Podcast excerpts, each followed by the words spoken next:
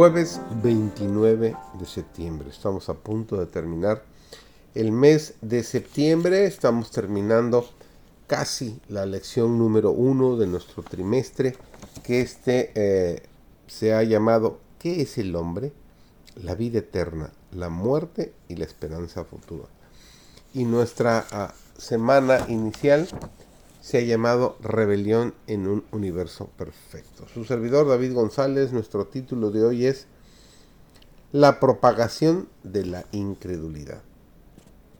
Después de que Satanás y los que cayeron con él fueron echados del cielo, y él se dio cuenta de que había perdido para siempre toda la pureza y gloria de aquel lugar, se arrepintió y quiso ser reintegrado ahí.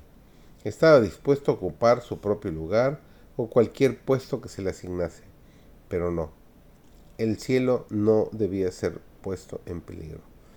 Todo el cielo podría contaminarse si se le recibía de vuelta, pues el pecado había comenzado con él, y la semilla de la rebelión estaba en su fuero interno. Tanto él como sus secuaces lloraron e imploraron que se los volviese a recibir en favor de Dios. Pero sus pecados su odio, su envidia y sus celos habían sido tan grandes que Dios no podía borrarlos.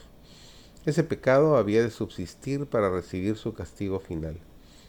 Cuando Satanás se dio plena cuenta de que no había posibilidad de que regresase al favor de Dios, su malicia y su odio comenzaron a manifestarse. Consultó a sus ángeles y trazó un plan para seguir obrando contra el gobierno de Dios. Cuando Adán y Eva fueron puestos en el hermoso huerto, Satanás estaba haciendo planes para destruirlo. Se decidió que Satanás asumiría otra forma y manifestaría interés en el hombre. Tenía que hacerle insinuaciones contra la veracidad de Dios y crear dudas acerca de si Dios quería decir precisamente lo que decía. Luego, excitar la curiosidad de la pareja e inducirla a tratar de inmiscuirse en los planes insondables de Dios, es decir, cometer el mismo pecado del cual Satanás se había hecho culpable. Cuando el alma se entrega a Cristo, un nuevo poder se posesiona del nuevo corazón. Se realiza un cambio que ningún hombre puede realizar por su propia cuenta es una obra sobrenatural que introduce un elemento sobrenatural en la naturaleza humana.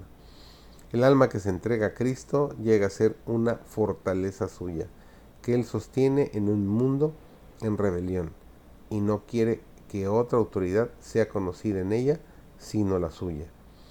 Un alma así guardada en posesión por los agentes celestiales es inexpugnable para los asaltos de Satanás.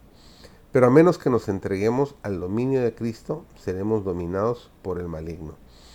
Debemos estar inevitablemente bajo el dominio del uno o del otro, de los dos grandes poderes que están contendiendo por la supremacía del mundo. No es necesario que elijamos deliberadamente el servicio del reino de las tinieblas para pasar bajo su dominio. Basta que descuidemos de aliarnos con el reino de la luz. Si no cooperamos con los agentes celestiales, Satanás se posesionará de nuestro corazón y hará de él su morada.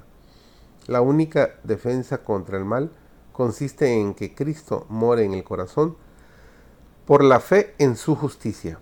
A menos que estemos vitalmente relacionados con Dios, no podremos resistir los efectos profanos del amor propio, de la complacencia propia y de la tentación a pecar.